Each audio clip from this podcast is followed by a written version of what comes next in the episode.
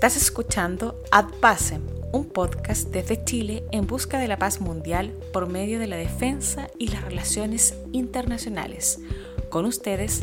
Sergio Molina. Bienvenidos. En este episodio de definición y en preparación para nuestro episodio principal sobre el voto femenino, exploraremos el concepto de feminismo.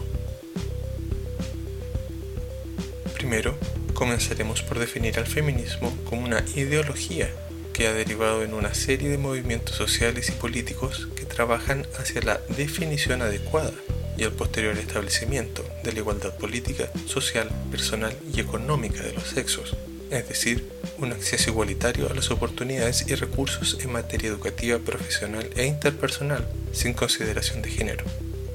Las campañas feministas incluyen la lucha por los derechos de las mujeres al voto, a ocupar cargos públicos, a trabajar y a recibir el mismo salario que los hombres, a la licencia por maternidad, a celebrar contratos y poseer bienes, a recibir una educación adecuada y a tener los mismos derechos dentro del matrimonio.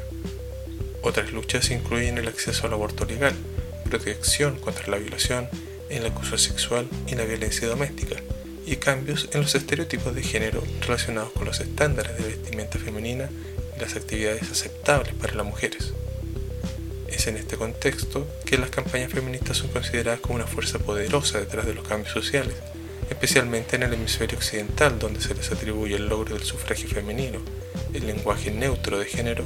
los derechos reproductivos de las mujeres como el acceso a anticonceptivos y el aborto legal, y el derecho a poseer propiedad y celebrar contratos. Interesantemente, y aunque los movimientos feministas se han centrado principalmente en los derechos de las mujeres,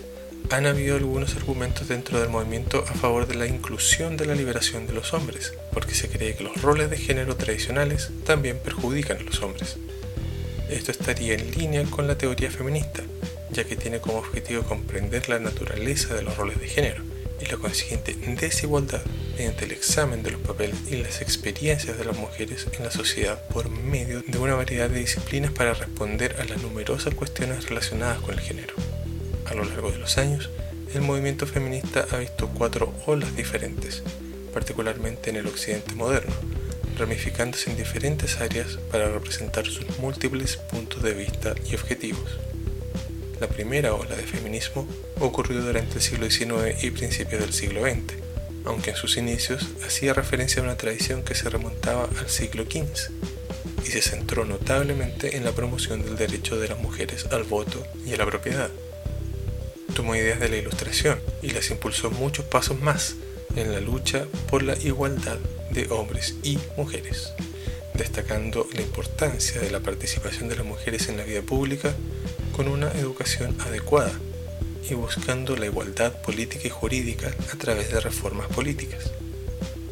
La segunda ola de feminismo comenzó en la década de 1960 en los Estados Unidos e impulsó más cambios legales y sociales para promover la igualdad, ampliando su discurso para incluir también una gama más grande de temas como la sexualidad, la familia, el lugar de trabajo y los derechos reproductivos. El movimiento de liberación femenino, como también se conoce a la segunda ola, llamó la atención sobre problemas graves como la violencia doméstica y la violación conyugal, y como resultado se introdujeron cambios en las leyes de custodia y divorcio,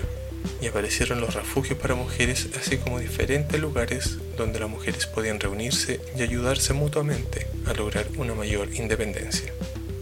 La tercera ola de feminismo comenzó a principios de la década de 1990 y se caracterizó por un enfoque en la individualidad y la diversidad, dando lugar a nuevas teorías y corrientes, como la positividad sexual y el ecofeminismo vegetariano, siendo esta diversidad la característica de esta ola. Esta diversidad, en reacción a las críticas hechas a las olas feministas anteriores con respecto a un sesgo que se centraba principalmente en las perspectivas blancas, de clase media, con educación universitaria y heterosexuales, resultó en el avance del concepto de interseccionalidad, que significa que las mujeres experimentan capas de opresión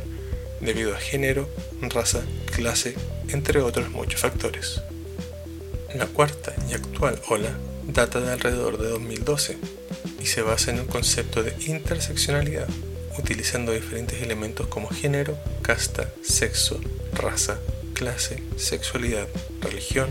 discapacidad, apariencia física y altura para informar sus demandas. Esta ola también se destaca por el uso del Internet y de las redes sociales para luchar contra la violación, el acoso sexual y la violencia contra las mujeres, representada más notablemente por el movimiento Me y también por argumentar que la igualdad de oportunidades exigida para niñas y mujeres debe también extenderse a niños y hombres, con el fin de superar las antiguas normas de género. El feminismo ciertamente ha evolucionado con el tiempo y sus objetivos han cambiado como consecuencia, pero es importante que en el futuro logre silenciar a los críticos que argumentan que promueve la misandria y la elevación de los intereses de las mujeres por encima de los de los hombres, lo que es perjudicial tanto para hombres como para mujeres, con el fin de lograr la igualdad de género de manera rápida y efectiva.